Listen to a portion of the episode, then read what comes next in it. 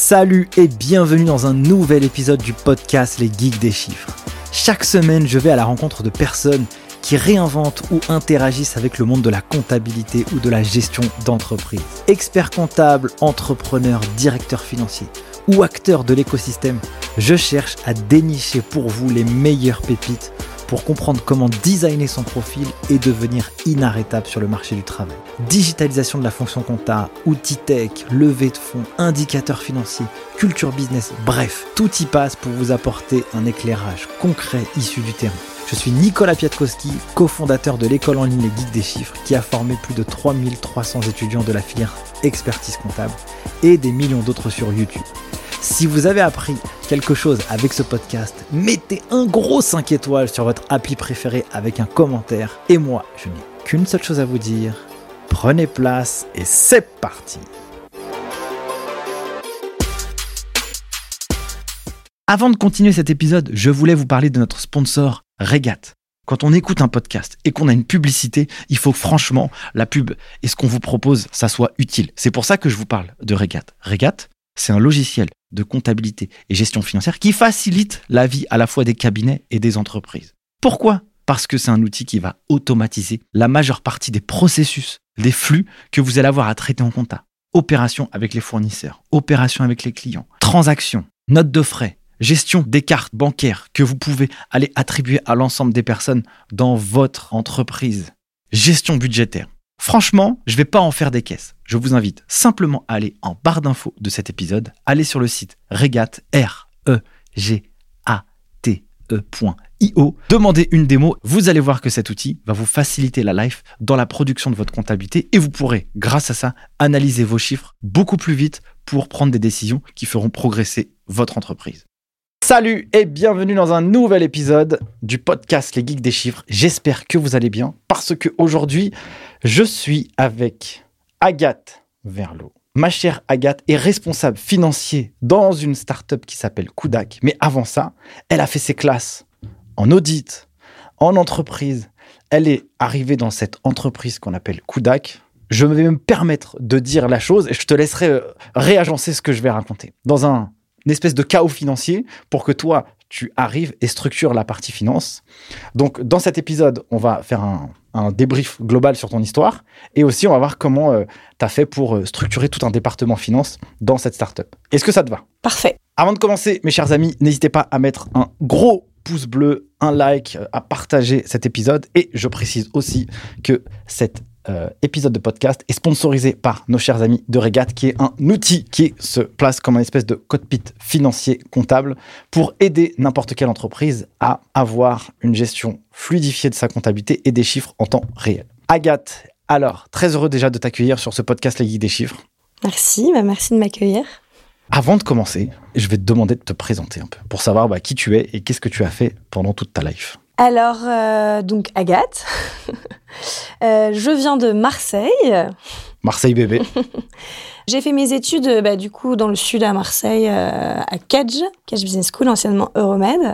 Pendant ces études, j'ai fait une année de césure. Pendant du coup cette année de césure, j'ai fait deux stages qui me paraissent un peu importants par rapport à la suite de mon parcours. Le premier, c'est un stage d'audit de six mois chez EY, donc Ernst Young à auditer des, des entreprises dans des secteurs d'activité différents. Donc ça a passé d'une boîte qui recycle du plastique pour l'agriculture à une boîte euh, dans l'industrie de la mode, par exemple. Alors attends, Agathe, toi tu es à l'école, on te demande de faire un stage. Chez EY, ça ressemble à quoi un stage? Un stage chez EY Ouais. Eh ben, c'est très scolaire. Euh, on arrive, on est dans une promo, et puis on va avoir des sections euh, qui nous sont attribuées en tant que stagiaires. Au début, on a audité euh, la trésorerie, donc on va dans des euh, dans d'autres entreprises, on demande les, les, relevés bancaires et on fait tout ce qui est contrôle de rapprochement bancaire.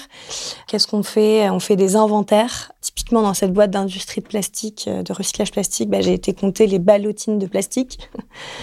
donc voilà, on voit toute l'activité d'une entreprise euh, en très peu de temps. Donc, ça permet de voir différents secteurs d'activité, différents postes. Pour moi, l'audit, c'est quand même un des seuls métiers où on voit euh, une entreprise dans sa globalité, euh, du processus d'achat de matières premières à l'encaissement de la facture finale au client. Quoi. On est quand même loin de- du cliché du stagiaire qui a faire des photocopies ou donner du café.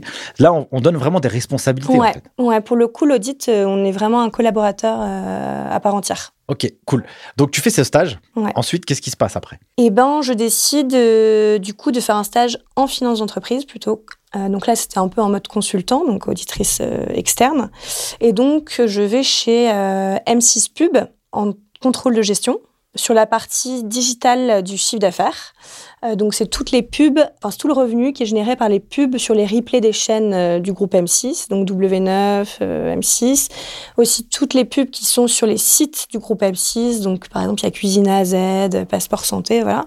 Et donc, c'est de faire des reportings de ce revenu et puis de faire des recommandations à la direction euh, sur euh, bah, qu'ils aient une visibilité sur les chiffres en fait des revenus générés par la pub. Hyper intéressant. Ça veut dire que là, c'est là, c'est vraiment pour ma culture perso. Ouais, C'est-à-dire que toi, tu es arrivé ici. Il faut que tu analyses un peu euh, Ouais. le business ouais, de cette activité. Ouais. Donc là, le replay, c'est quoi? C'est que tu vas dans les, dans, dans les applications là, sur, la, sur la télé ouais. pour regarder, euh, je sais pas moi. Top Chef. euh, ou... Voilà, exactement. Chef, cauchemar en Chef, cuisine ou des trucs comme ça. euh, Moi dans le prêt. Ah ouais, exactement. et, et donc, du coup, toi, tu analyses les revenus publicitaires Ouais, de ces émissions en replay. c'est ça. Ah. Exactement. Et donc, on regarde les différents usages. euh, donc, quel revenu a été généré par rapport à, à un usage euh, PC, un usage euh, tablette, euh, smartphone. Et donc, euh, du coup, adapter les pubs en fonction des usages. euh, dire, ah bah, telle pub a bien marché sur euh, le smartphone, mais pas, euh, mais pas sur le PC. Enfin, voilà. Faire des recommandations après. euh, c'est vraiment un rôle de controlling du revenu, mais euh, pour le business, en fait. Hyper intéressant ça, parce que du coup, ça veut dire qu'il faut que tu t'immerges, toi, dans l'activité de la boîte et Ouais. que tu puisses avoir cette curiosité. Euh, Qu'est-ce que ça t'a appris, toi, cette expérience? C'était quoi? C'était un stage, là aussi? C'était un stage de six mois, donc euh, assez court. hein. Enfin, assez court, mais assez pour euh, bien comprendre comment les rouages, en fait. Bah, ça m'a appris déjà à découvrir l'univers des médias et de la pub, que j'adore. C'est un secteur où tout évolue super vite. Je parlais des usages, mais ça évolue. Les usages, la, les réglementations. euh, voilà. Avant, il y avait beaucoup de télé. Maintenant, c'est plus du replay. Enfin voilà. Donc ça, le secteur m'a beaucoup plu. Et en termes plutôt financiers, j'ai appris bah, qu'il faut clôturer des comptes mensuellement, faire des reportings mensuels pour aider euh, la direction en fait. Donc c'est vraiment un, un rôle de business partner pour euh, la direction. Et du coup, à ce moment-là, c'est qui qui travaille avec toi? T'as un DAF? T'as euh, un Euh, chef du J'ai un revenu? contrôle de gestion senior avec moi, euh, enfin une contrôle de gestion senior avec moi et tout un département euh, sur cette partie-là. Trop cool, génial. Euh, franchement, euh, je trouve que c'est assez euh, intéressant comme Mm. première mise en bouche, tu vois, dans l'univers. Comment on arrive à trouver ce stage? Et ben par l'intermédiaire de mon école, une offre qui est publiée sur le site d'Alumini et du coup j'ai postulé. Et comme j'avais fait euh, un stage chez Y, c'est quand même une bonne, euh, un bon stage pour euh, une petite expérience. Ouais, c'est clair. Bah, du coup, ça on a très, on a fité avec euh, la maître de stage et euh, ça s'est très bien passé. Trop cool, Agathe. Continuons dans ton expérience. Donc là, je suis sur ton profil LinkedIn et je vois que, bah, à l'issue de ce stage, donc j'imagine que tu as eu ton diplôme. Tu Ouais, vois ça. Donc là, c'était en 2016, juillet.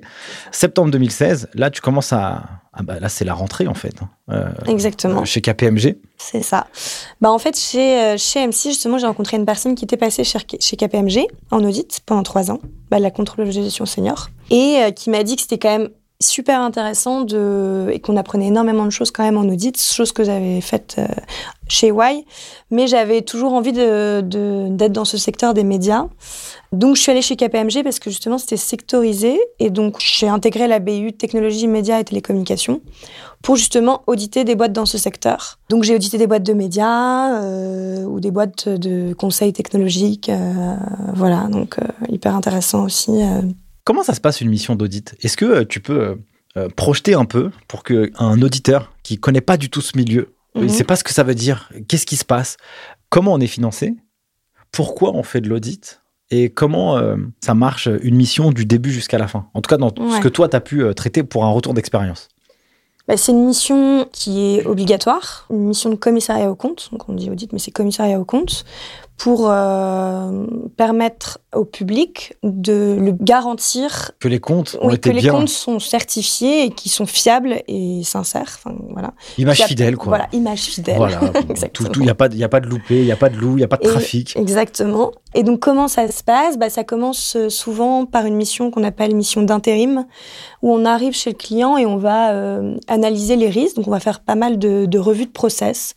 Donc, par exemple, sur le process de vente, on va demander de, de l'émission de la facture à l'encaissement, qui intervient dans ce process, comment... euh, Comment c'est géré? Voilà, C'est quoi toutes les étapes? Comment est enregistrée la vente? Comment elle est encaissée?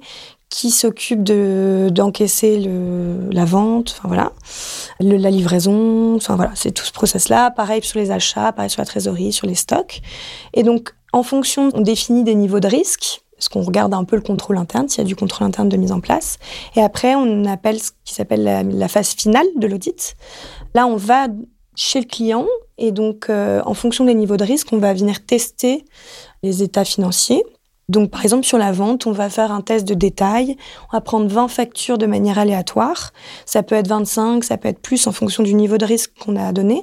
Ça veut dire que le niveau de risque, vous l'avez élaboré en amont, En amont. avant d'aller directement. C'est-à-dire que Voilà, en vous- fonction des interviews qu'on a faites. Ok, interview, ça veut dire que les interviews, ça veut dire c'est la revue de de, De process. de toute la de toute la chaîne de valeur ou enfin du process, de la contractualisation jusqu'au paiement d'une facture. C'est ça, Donc là, vous allez faire l'interview de ça c'est ça.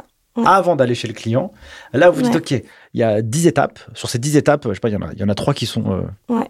chelous. On évalue en fait à ce moment-là le, le- le contrôle interne. Yes. Donc, est-ce que le contrôle interne est fiable ou est-ce qu'on peut se reposer sur le contrôle interne ou est-ce qu'on ne peut pas se reposer sur le contrôle interne?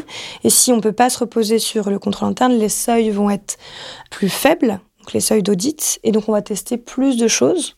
Alors que si on peut se reposer sur le contrôle interne, les seuils vont être euh, plus élevés et euh, on aura moins de tests à faire. Très donc clair. là, on arrive euh, donc dans la période après la clôture des comptes, donc après le 31 décembre. Et donc là, on va venir faire les tests de détail, euh, les revues euh, analytiques, pourquoi ce compte a bougé, voilà. Et après ça, bah, on projette ces anomalies. Si on trouve des anomalies, on les projette. Si c'est en dessous du seuil, c'est bon, c'est OK. On peut dire que c'est fiable. Si c'est au-dessus, bah, euh, il y a des ajustements d'audit à, faire, des ajustements de compte.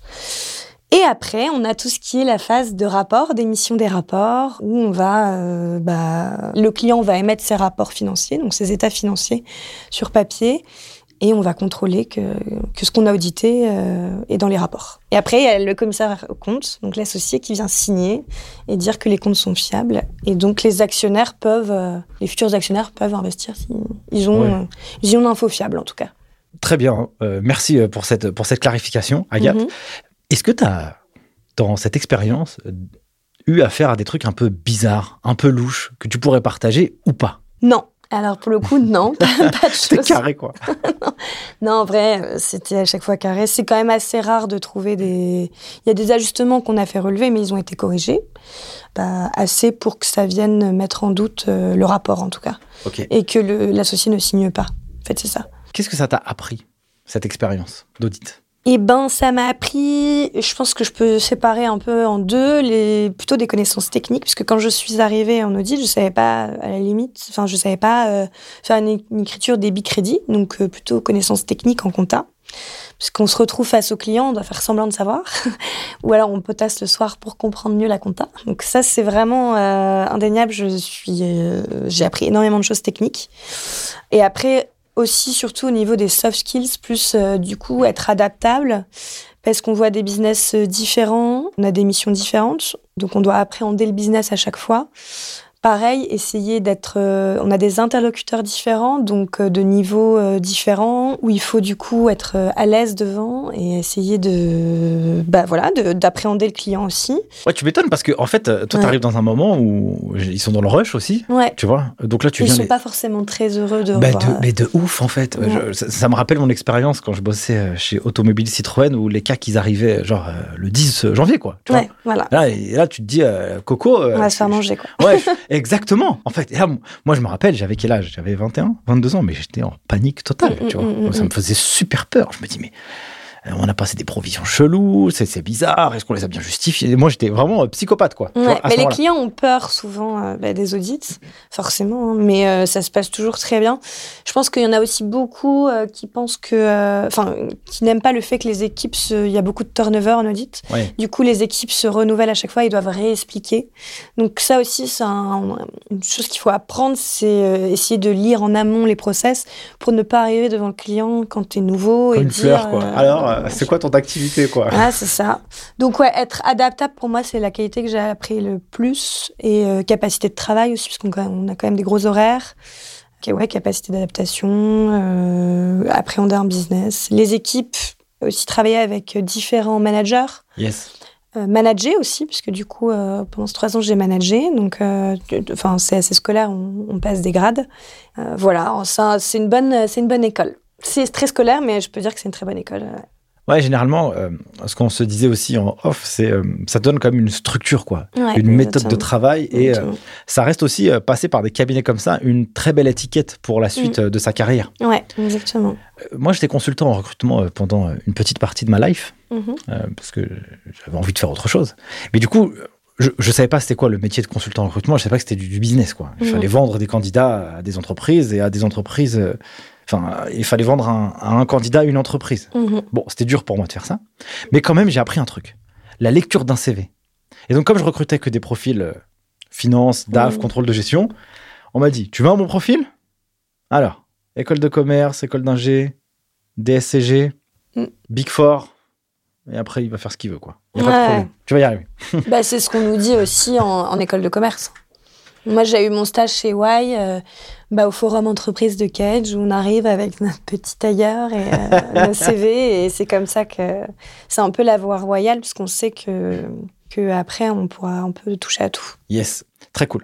Donc ensuite, tu fais trois ans chez KPMG et après je vois que tu vas direction, euh, là tu fais plusieurs expériences, euh, le Bon Coin, le pot commun. Raconte-moi un peu toutes ces, toutes ces histoires. Et eh ben du coup après l'audit, j'avais envie un peu de sortir de ma zone de confort. Bah, j'avais fait le tour de mes missions, j'avais passé le grade de senior expérimenté, parce qu'il y a des grades. Et voilà, j'avais envie de changer. C'est souvent le, le, moment où beaucoup de monde part en audit.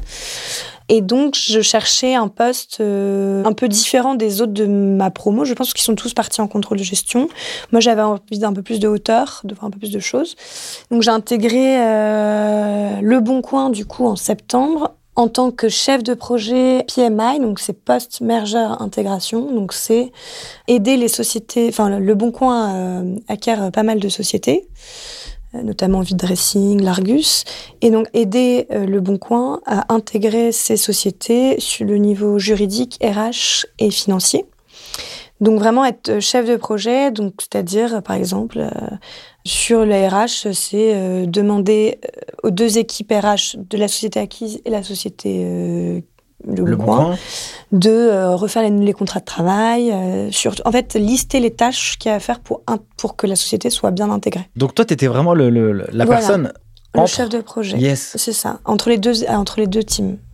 Euh, pour la finance, c'était euh, bah, préparer euh, la TUP, donc préparer l'intégration comptable, donc avoir le fichier des écritures comptables, enfin voilà, lister vraiment toutes les tâches une à une et mettre des deadlines en face pour que tout se déroule. en fait, c'est faire vraiment des rétro-planning pour qu'à telle date, la société soit bien intégrée et que ça se passe bien. C'est assez marrant ça. Comment comment t'es passé de du coup de cette expérience, tu vois, parce que c'est mm, mm. un c'est un job assez euh, genre mm. c'est pas c'est un job peu commun tu vois ouais. et comment t'es arrivé dedans? Je vois que t'es resté euh, quelques mois ouais. bah c'est l'offre qui m'a beaucoup plu je trouvais que ça changeait euh, que ça mettait que ça allait me faire apprendre pas mal de choses sur le côté RH juridique et financier donc c'était une bonne expérience je suis pas restée très longtemps parce que ils ont aussi eu besoin, en fait, euh, ils ont supprimé ce poste-là pour euh, l'externaliser, puisque c'était une grosse. Euh, enfin, ils ont ils ont racheté l'Argus, qui est une grosse société avec 300 personnes intégrées. Donc, ils ont recruté plusieurs consultants à la suite de ça. et moi, en soi, après ça, j'ai eu envie de d'être un peu plus dans l'opérationnel, parce que là, j'avais le rôle un peu de toujours de consultante, parce que je demandais aux équipes de faire des choses j'avais un peu de donneur d'ordre. Et la position, je l'ai pas trop aimée parce que c'est. Ouais, ouais, je vois. Enfin, donner des deadlines euh, à des personnes tout le temps, le... être un peu le petit chef qui Tu dit. passes, tu euh, passes pour la relou, quoi, voilà, chaque fois. Ouais, demander est-ce que tu as bien fait ça, est-ce que tu as bien fait ça? Et ce rôle-là, je l'ai pas aimé et j'aimais pas non plus la posture en audit de euh, justement d'arriver et d'être encore externe et de pas être actrice en fait au sein de l'entreprise. Et donc poste euh, juste après ça qui a été d'être intégré euh, bah, du coup là le pot commun donc ça se ressemble avec le bon coin chaque fois tout le monde co- confond Euh, et donc là en tant que responsable financière de la société. Et c'était quoi tes tâches alors? Qu'est-ce que tu as découvert? Et ben, je suis arrivée. Donc, c'est une société qui a été rachetée par le groupe BPCE trois ans avant mon arrivée. C'est trois cousins euh, très sympas, d'ailleurs, je leur fais un petit coup, qui ont créé euh, le pot commun. Ils étaient un peu dépassés par rapport à ce que demandait le groupe le BPCE en termes de reporting, euh, les actionnaires en fait, Ah ouais, ouais. euh, par rapport à leurs compétences, parce qu'ils avaient un peu euh, bah, fait comme ils pouvaient. Et il y avait beaucoup de demandes. Donc moi, j'ai dû euh, bah, m'adapter et répondre à ces demandes et tout construire aussi avec... Enfin, ça a été mes principales missions, répondre aux demandes des actionnaires, en fait. Donc des reporting, des reforecasts, euh, des prévisionnels de trésorerie, euh, voilà. Et donc euh, après, bah, cette société, euh, il n'y avait pas eu vraiment d'impact, en fait, euh, du rachat de BPCE. On était encore dans nos locaux, avec les fondateurs, voilà. Moi, j'adorais mon poste. Mais du coup, après, bah, le groupe BPCE a décidé du coup qu'on fusionne, le pot commun fusionne avec quatre autres fintech qu'ils avaient rachetés pour créer Bimply, euh, qui est une société euh, qui existe euh, actuellement. Donc on a fusionné avec le groupe, enfin Appetiz, qui sont les tickets restaurants, avec titres cadeaux, voilà, pour créer un, un groupe en fait qui s'appelle Bimply. Et donc là, bah on a les fondateurs sont partis du, du pot commun. On a déménagé, on a intégré vraiment les locaux de BPCE. On est on est passé de 40 à 400. J'ai changé de poste. Et du coup, ça m'intéressait plus du tout. C'était plus du tout ce que j'avais aimé, c'est-à-dire avoir tout à faire, tout à construire. Je vois. Donc voilà euh, pourquoi je suis partie aussi du, du pot commun, mais je suis restée quand même deux ans là-bas, euh, ça s'est trop bien passé. euh. Mais envie de changement après avoir euh, grosse structure bancaire en plus, donc euh, gros process, toujours très long, pas très agile, euh, pas le même rôle, donc pas DAF. moi j'étais en télétravail aussi, plus de télétravail. Changement de, de structure euh, qui me plaisait pas du tout et, euh, et voilà, je m'y reconnaissais plus quoi. Et donc, euh, tu euh, cherches, Ouais. tu te dis, j'ai besoin d'avoir un nouveau souffle. Ouais, exactement. Est-ce que tu démarches? Est-ce que tu comment tu trouves ton, ton prochain job et le job dans lequel tu es aujourd'hui Ouais. Et pourquoi tu le choisis? C'est quoi un peu l'histoire et la genèse de, de ta rencontre entre Kudak et, et toi? Ouais. Bah, c'est une offre. En vrai, c'est un peu du hasard, mais c'est un très beau hasard pour le coup parce que je ne connaissais pas Kudak à l'époque. Si tu peux pitcher un Euh, peu, c'est quoi la boîte Qu'est-ce qu'elle fait, son activité et tout? Alors, Kudak, c'est euh, une agence de growth. Donc, en fait, c'est pour euh, aider les clients à faire croître leur chiffre d'affaires. Donc, il y a plusieurs euh, verticales. Il y a la partie euh, social ads, euh, donc la pay ads, c'est-à-dire euh, faire des pubs. On gère les pubs Des clients euh, ouais. des clients sur Insta, euh, sur Facebook, euh, TikTok, etc. C'est écrire des posts LinkedIn pour des dirigeants d'entreprise pour accroître leur visibilité, leur e-réputation.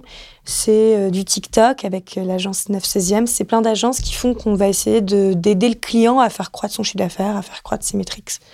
Très clair. Et donc, euh, c'est dans le média. Donc, déjà, le secteur Il y a du lien par rapport avec ton expérience d'avant. Ouais. Ok. Donc j'ai trouvé l'offre sur LinkedIn. Je cherchais aussi un poste euh, plutôt dans une boîte agile, donc petite structure, en croissance. Un des points très importants, c'était quand même les, les fondateurs, euh, parce que j'avais une très bonne relation avec le pot commun, avec les fondateurs, et je recherchais un peu cette même relation de confiance. Ça, je ne le savais pas en postulant. Euh, J'avais quand même regardé toutes les vidéos de Théo. euh, euh, c'était une bonne pub. Et aussi, je cherchais euh, en télétravail parce que j'avais déménagé à Marseille. Et à Marseille, il n'y avait pas beaucoup de postes aussi euh, en finance. J'avais quelques entretiens, mais rien qui était dans ce- cet univers un peu dynamique, euh, agile de start-up, en Je fait. C'était plus dans l'univers maritime, euh, moins, moins sexy, on va dire. Ah oui, c'est vrai, parce qu'il y a le port à côté de Marseille, effectivement. Ok. Comment se passe ton entretien? C'est quoi, c'est quoi la première accroche? Et bah, c'était avec euh, Émilie, euh, donc la RH de Kudak. Bah, ça se passe super bien. C'est des questions euh, sur la culture de boîte. Juste pour info, c'est ce qui est intéressant pour moi, c'est Je pense que Kudak est assez transparente avec les chiffres. Si tu peux donner, au moment où tu rejoins la boîte, c'est quoi les chiffres de cette entreprise? Il y a combien de salariés? Combien Ouais. de CA que, Je sais pas si tu peux le dire ou pas, mais Oui, oui. Je rejoins la société en mars.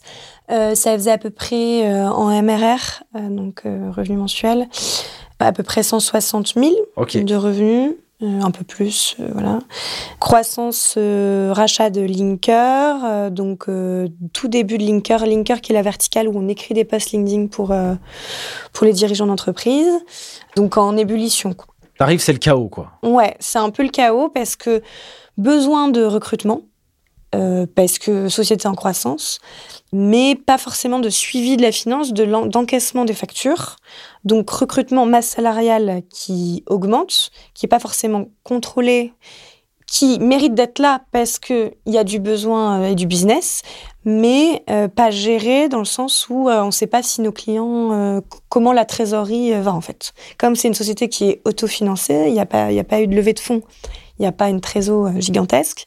Donc, euh, bah, j'arrive en mars, et ben du coup, je, je vois une trésor très fragile. Pourquoi tu dis qu'elle est fragile? Et ben en fait, je fais un, Un audit. non, je fais un cash report. Ok. Donc, C'est quoi un cash report?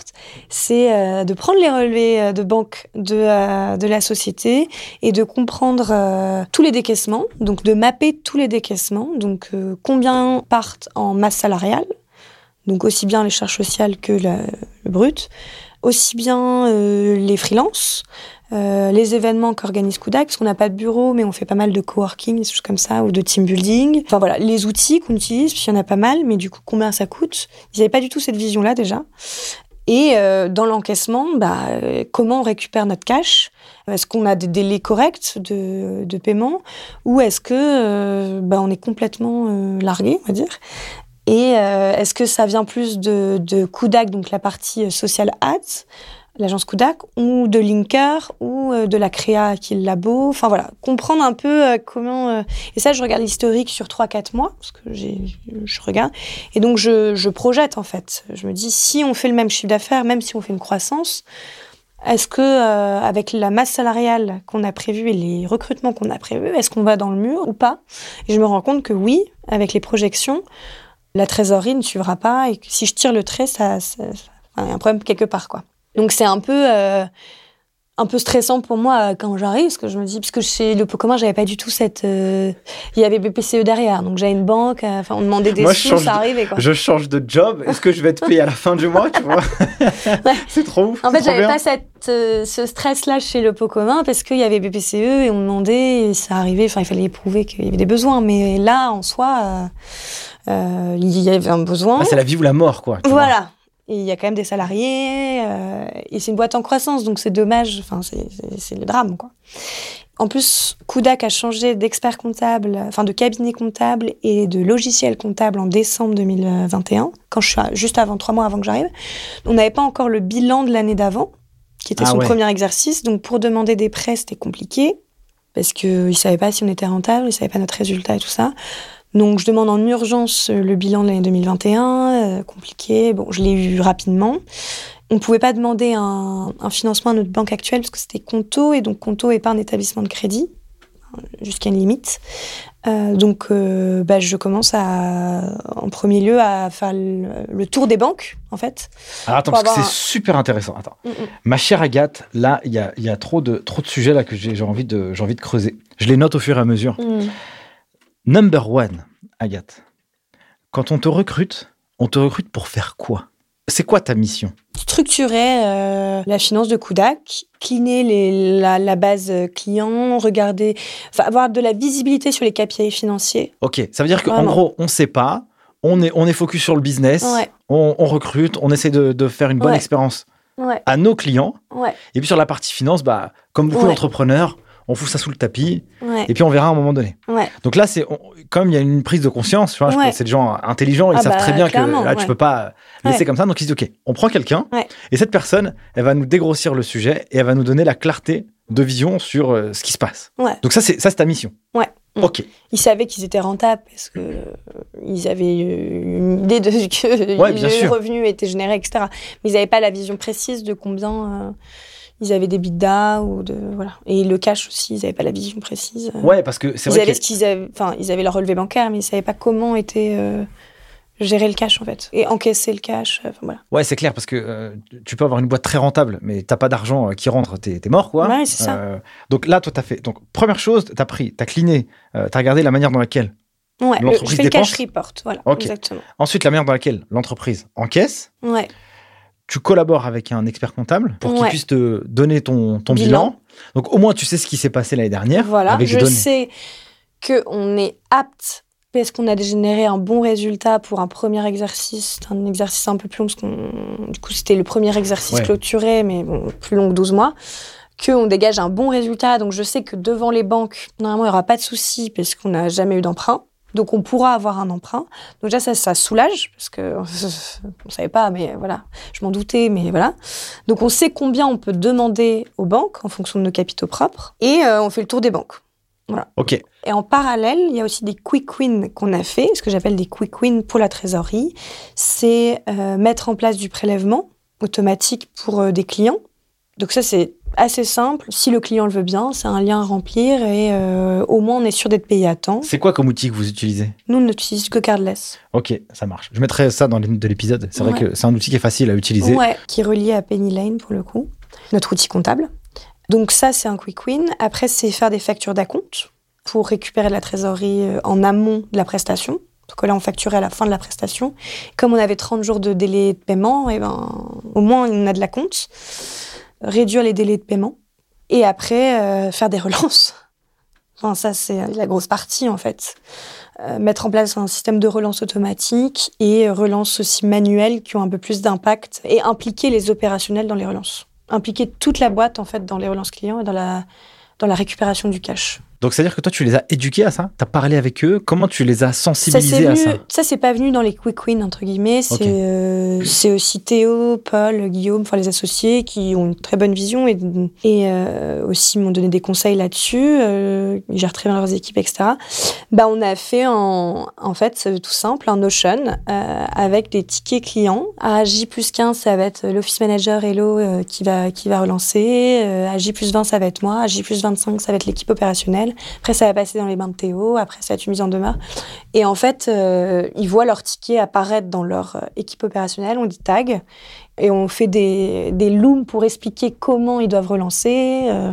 et en fait, tout le monde sait que son client n'a pas payé parce que dans le Notion euh, rend l'argent, il y a son client et sa facture qui n'a pas payé. en fait. J'adore, j'adore, j'adore le, le- à mon avis, l'onglet rend l'argent, quoi. Trop bien. Non, mais c'est incroyable. Moi, je trouve que c'est super vertueux comme euh, process. Pourquoi? Parce que euh, une entreprise qui n'a pas d'argent, qui n'a Mm. pas de cash, bah, en fait, tout le monde va en payer les pots cassés. Ouais. Et donc, le fait d'impliquer aussi tout le monde, aussi à cette culture financière dans la boîte, Ouais. que chacun peut aussi avoir un impact. Ouais. Toi, tu fais le business, mais il y a peut-être quelqu'un qui va essayer d'aller chercher l'argent, mais aussi ça peut repartir euh, vers Bah, toi, le fait d'aller chercher l'argent. savoir que leur client paye ou paye pas, en fait. Ce qu'ils sont en train de faire, c'est pas euh, parce que ça va pas être payé, quoi. Ouais, c'est clair, c'est clair. Au début, oui, il y avait des performance managers, donc c'est ceux qui s'occupent de la vente, enfin, de gérer les comptes. Les clients se rendaient compte que, en fait, ils avaient tra- travaillé pendant trois mois et en fait, le client, il l'a pas payé depuis trois mois. Donc, en fait, leur taf ne vaut rien, entre guillemets. Ils n'ont pas été payés pour. euh, clair. Même si leur salaire tombe. Mais euh, la relation avec le client, euh, elle n'est pas pareille, en fait. Exactement. Donc, le prélèvement automatique, facture d'un compte, réduction des délais de paiement Ouais. et implication de l'ensemble des équipes avec ce petit Notion rend l'argent. ok. On peut l'appeler comme on veut. Euh, balance le cash, renvoie tout, parce que sinon ça va pas le faire. Euh, ensuite, Agathe. Ce qui est intéressant, c'est que comme Kudak euh, s'est développé à la base avec euh, une boîte qui s'appelle Conto, comme tu l'as dit, Ouais. c'est-à-dire que voilà, c'est un outil de gestion l'a compte toujours. professionnel. hein. On l'a toujours et c'est génial. C'est génial, ouais. c'est une bonne expérience utilisateur et tout, Ouais. c'est top. Mais du coup, tu peux pas aller demander des prêts, Non. des emprunts. Donc là, il te faut un vrai établissement, quoi. Là, il faut un établissement, Enfin, un une banque, une banque Ouais, traditionnelle. il faut la BNP, HSBC, tout le d'ailleurs, quand on a envoyé euh, nos- notre mail de changement de RIB, parce que du coup, bah, la banque traditionnelle demande aussi qu'on- si on a un prêt d'avoir des flux, Bien sûr. euh, bah, il y en a, y a pas mal de clients qui nous ont dit mais je suis curieux de savoir pourquoi euh, passer de Conto à une banque traditionnelle. Enfin, et donc euh, j'expliquais que c'était euh, principalement pour avoir un financement en fait. Sinon, euh, parce que Conto peut financer à hauteur, je pense, de 30 000 euros, mais du coup pour des sociétés, Ouais, des petites boîtes, ça, Voilà. ça passe quoi. ouais. Je pense que là, vous êtes une quarantaine, Là c'est on ça est 50, ouais. 50, Ouais. 50 personnes. hors freelance. Ouais. Donc hors freelance, donc ça veut dire que là, ça fait depuis quoi? La boîte, elle doit avoir deux ans et demi là, c'est ça? Ouais, elle va avoir 3 ans en avril euh, 2022. Ok. Donc est-ce que vous réussissez à avoir un prêt? Ouais, du coup, on rencontre plusieurs euh, établissements. Ils sont très partants pour travailler avec nous, pour le coup. Enfin, pour, euh, pour nous avoir en tant que clients, puisqu'ils voient qu'on est rentable, euh, qu'on génère un bon chiffre d'affaires. c'est du pain béni pour eux. Après, le financement, comment ça s'obtient C'est pas mal de production de documents. Donc, au-delà du bilan, du coup, ça, c'est pas nous qui le faisons, c'est l'expert comptable. C'est faire des prévisionnels. Donc, on nous a demandé un prévisionnel à trois ans. Euh, un prévisionnel de trésorerie à deux ans, un espèce de deck de présentation de la société, à quoi servirait le financement? Donc, euh, bah, nous, c'était pour les recrutements. Donc, expliquer tel recrutement quand. Euh, donc, ça, ça doit être dans le prévisionnel aussi, donc dans les chiffres. Voilà, donc c'est quand même pas mal de documents à produire en très peu de temps parce que nous, on avait une urgence. Ouais, ouais, bien sûr, parce Donc, que été- n'oublions pas que as fait, toi, tu as fait ton cash report. Ouais. Et donc, tu sais à quel, à quel moment deux- ça va être chaud Ouais, euh, pour toi, quoi. Ouais, il fallait deux mois. euh, dans deux mois, il fallait que j'ai mon prêt, quoi. ok, d'accord. Donc, euh, ouvrir un compte bancaire en deux mois, avoir le financement, tout ça. Donc, Qui c'est qui pitch ça? Toi, tu vas à la banque? Tu vas la trouver? C'est, Tu vas avec les fondateurs? Comment ça marche? Ouais, on fait, euh, on fait des réunions par visio, hein, on va pas euh, sur place. Et euh, ouais, on pitch, on fait un deck de présentation, on pitch Kudak. Et puis ça se passe bien, j'explique, euh, il me pose des questions sur le prévisionnel qu'on a fait. Là, c'est là où tu dois Ouais, bien, t'interviens. absolument bien maîtriser euh, Ouais. tes chiffres. Parce que si tu as annoncé 10K dans un poste, il faut que tu le justifies pourquoi, tu vois? Exactement. C'est pas en mode euh, 2% de croissance d'une année sur l'autre euh, à l'arrache. Non. Exactement. Faut pas se tromper sur un prévisionnel de trésorerie, parce que c'est pas pareil qu'un prévisionnel, un PNL. Exactement. parce que euh, on voit la TVA, il y a les impôts, il y a euh, des, des choses qu'on ne voit pas euh, dans un PNL. Donc il faut compter le délai de paiement, les impayés, prendre en compte tous ces, toutes ces petites variables euh, qui font que c'est pas un PNL, c'est un plan de trésorerie. Et donc ça, faut l'expliquer à la banque. Et ça s'est bien passé, on a eu notre financement. euh, Et tu te rappelles Dans euh, temps. Tu te rappelles, euh, c'est quoi les typologies de questions que le banquier posait ou pas? Est-ce que tu as le souvenir de ça? Non, en vrai, je me sens. Bon, ça veut dire que ça, ça- ça veut dire que ça t'a pas vraiment marqué en fait. Il y avait pas un truc euh, très particulier, tu vois. C'était des questions euh, sur euh, bah, la croissance du chiffre d'affaires. Pourquoi Linker va faire euh, autant en septembre, par exemple? Comment vous estimez que Linker va faire autant ou que euh, Kodak va faire autant? Eh ben, parce que on a nos chiffres actuels et donc du coup, j'avais fait un reporting sur le mois. Ça aussi, c'était un, une chose que j'ai mis en place rapidement, c'est de savoir combien on est rentable sur le mois et donc dire bah aujourd'hui on fait 40 000 euros de chiffre d'affaires, c'est pas déconnant de se dire qu'on va faire 60 en septembre. euh, Ouais, c'est clair. essayer de, bah, de leur prouver que les chiffres, c'est pas, ça sort pas de nulle part en fait. Donc, vous obtenez le prêt et Mm. donc ça te donne euh, un souffle. euh, Bah, ça renforce la trésorerie et donc, euh, comme on est rentable, aujourd'hui, on perd pas de cash. On ne fait qu'en gagner. On peut avoir là les mois de juillet, août, c'est des mois de creux en pub. Donc du coup, on en perd un peu, mais on, on- là, il y a le Black Friday, enfin tout- tout- Noël, c'est des mois où il y a de la pub, où les gens ont envie d'avoir leur présence sur les réseaux sociaux aussi, sur Linker, etc. Ils ont besoin de créa, voilà. Et donc Mhm. là, bah, la, la trésor va réaugmenter. Donc c'est normal d'avoir des, des- de la saisonnalité. En fait, on a un BP, plan de trésorerie, pessimiste et optimiste. On a un BP pessimiste optimiste qui découle sur un plan de trésorerie optimiste ou pessimiste. Et donc euh, là, on, a de quoi voir venir puisque pour l'instant, euh, tout va bien en fait. On n'a pas. Alors on pourrait redemander euh, un prêt pour encore plus renforcer notre trésorerie parce qu'on sait jamais. Ouais, ouais. Enfin, vraiment, euh, je pense que avoir de la trésorerie en plus, c'est jamais euh, mauvais. Après, les conditions de financement, elles sont quand même assez. euh, c'est plus les mêmes qu'en juin. Ça a bien augmenté, les taux ont bien augmenté. Donc, à voir si c'est vraiment nécessaire ou pas. euh, J'attends de voir. J'ai quand même fait des demandes et puis on verra. C'est hyper intéressant, euh, en tout Mm. cas, ce partage d'expérience, tu vois, parce que euh, le fait d'avoir du cash dans une boîte, ça te donne Mm. une certaine euh, sécurité. Ouais, Tu vois, tu te dis, tu peux avoir parfois le droit à l'erreur ou le droit de tester des choses qui ne marcheront pas ouais. Parce que euh, dans des boîtes qui sont comme ça agiles, qui ont, Mm. ont la dalle, qui ont envie d'avancer, de, de, ils sont motivés les gars, tu vois. Ouais, Et ils ont envie de tout défoncer. Donc du coup, si, si tu leur dis euh, non, tu peux rien faire, ça. ils vont devenir fous, tu vois.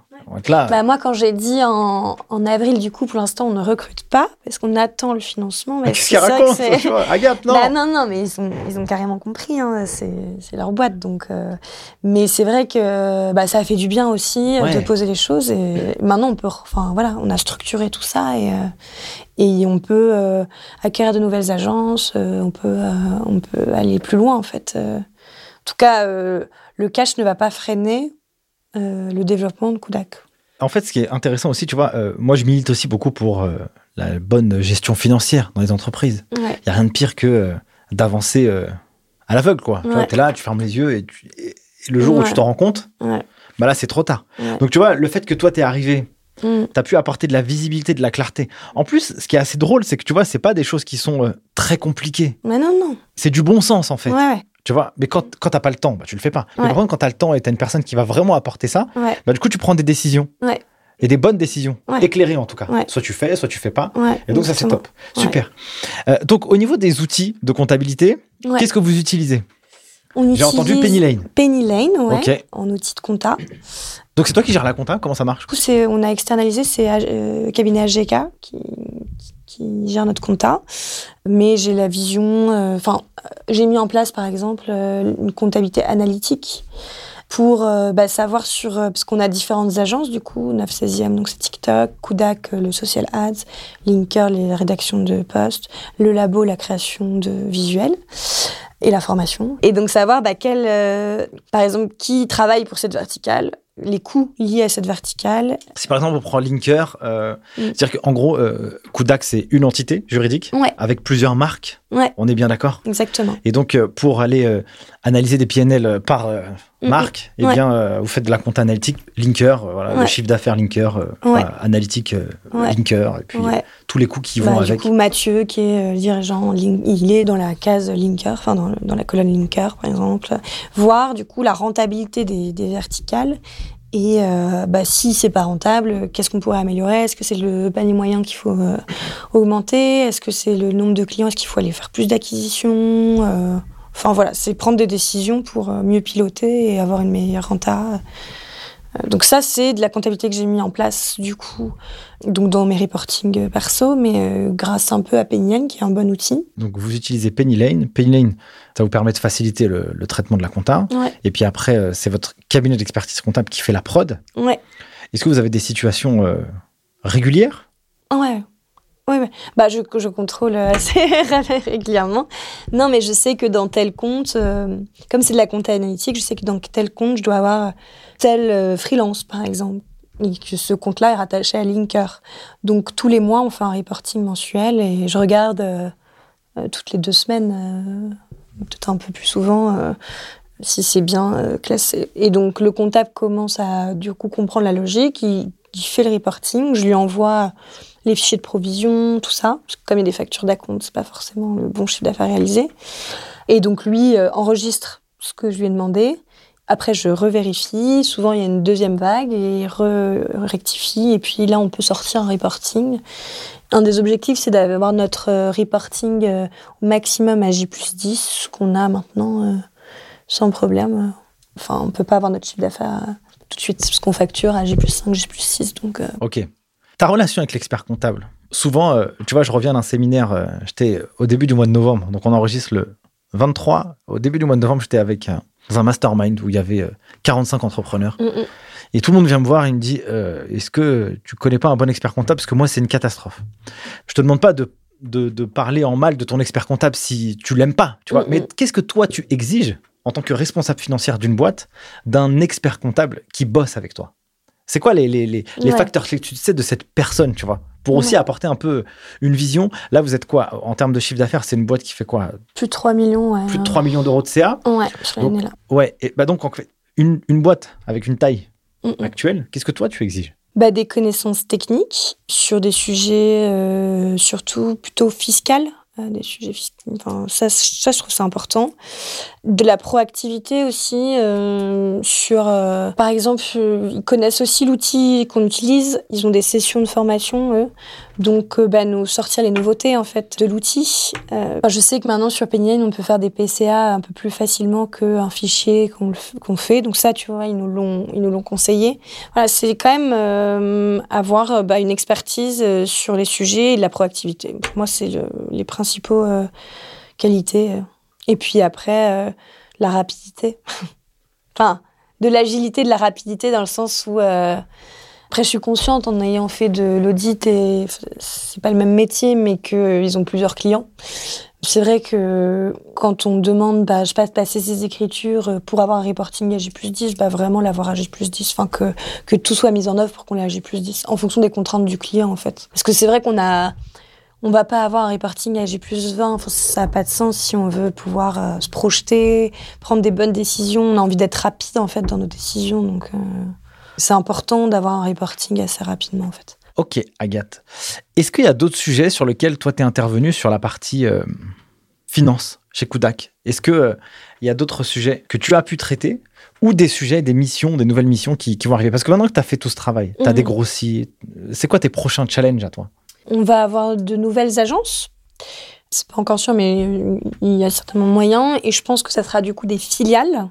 Donc il y aura un travail de consolidation à faire. Donc ça, ça va être euh, un autre travail euh, pour le reporting, parce que c'est pas la même chose. Ce sera pas des marques, ce sera des, vraiment des filiales. Au-delà de ça, on a aussi la partie facturation. Donc on facture nous-mêmes. Contractualisation. Donc euh, on a embauché Elodie, qui s'occupe de, de toute cette partie-là, contrat, tout ça. Et donc cleaner et peut-être automatiser la partie facturation, que ça soit plus facile et moins, moins long. Voilà, c'est des questions de process, questions de futur de, de la boîte, de, de nouvelles euh, verticales. Après, avoir un peu plus de vision sur, les, sur certains KPI comme euh, euh, la LTV. euh, Enfin voilà, le- là j'ai déjà, j'ai déjà, enfin là on a construit aussi des- une espèce de dashboard de KPI où maintenant ils ont euh, la vision sur le coût d'acquisition d'un client par vertical. Ça aussi c'est important. Voilà, essayer d'avoir encore plus de vision et de pouvoir encore plus piloter euh, la boîte. D'ailleurs, c'est intéressant, euh, les données financières, dans une agence euh, comme ça, Mhm. quels sont les indicateurs de performance Mhm. qu'une agence doit analyser, tu vois, pour vérifier si elle est, elle est bien, si elle est sur un bon tempo, comment elle peut progresser. C'est quoi les indicateurs de performance, genre, tu vois, le, genre le tableau de bord que reçoivent la direction pour voir un peu le poumon? Bah du coup, c'est euh, ce qui est certain, c'est le MRR. Donc, ça, c'est le- chiffre d'affaires revenu mensuel euh, récurrent. Yes. Donc par vertical, le KPI important aussi, je pense que c'est le coût d'acquisition d'un client.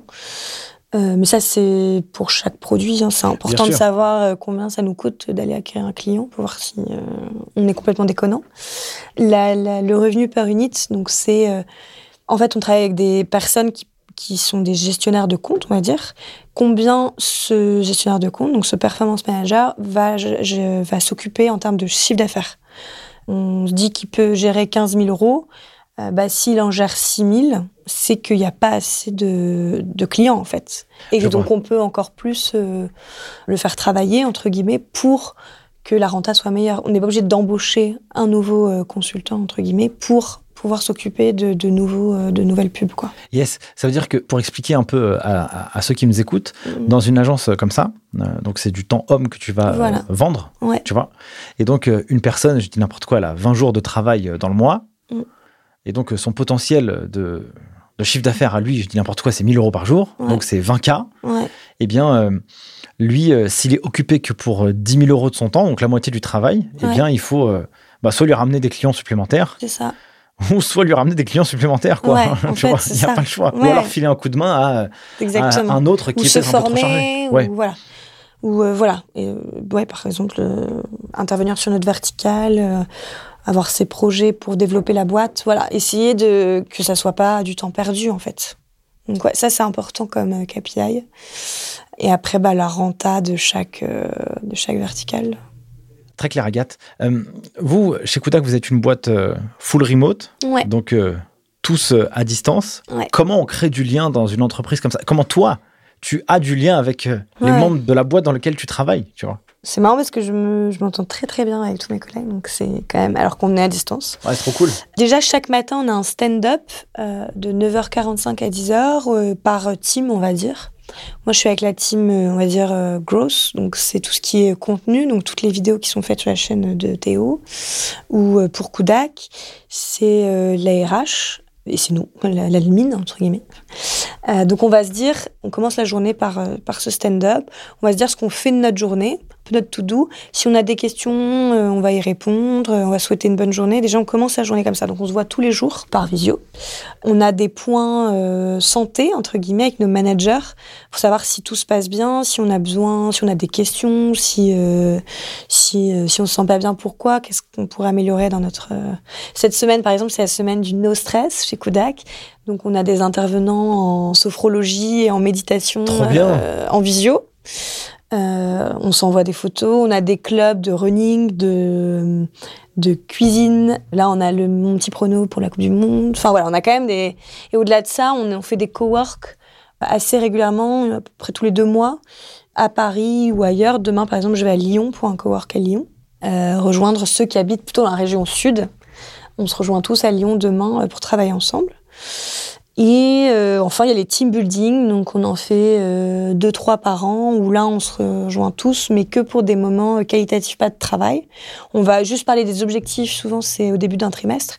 On va parler des objectifs du prochain trimestre, mais du coup, ça fonctionne très bien, parce qu'on se voit, et c'est que pour des moments euh, hyper agréables, en fait. Donc ça veut dire qu'on arrive à quand même à créer du lien. Ouais, moi, je suis persuadée qu'une boîte... Enfin, vraiment, je...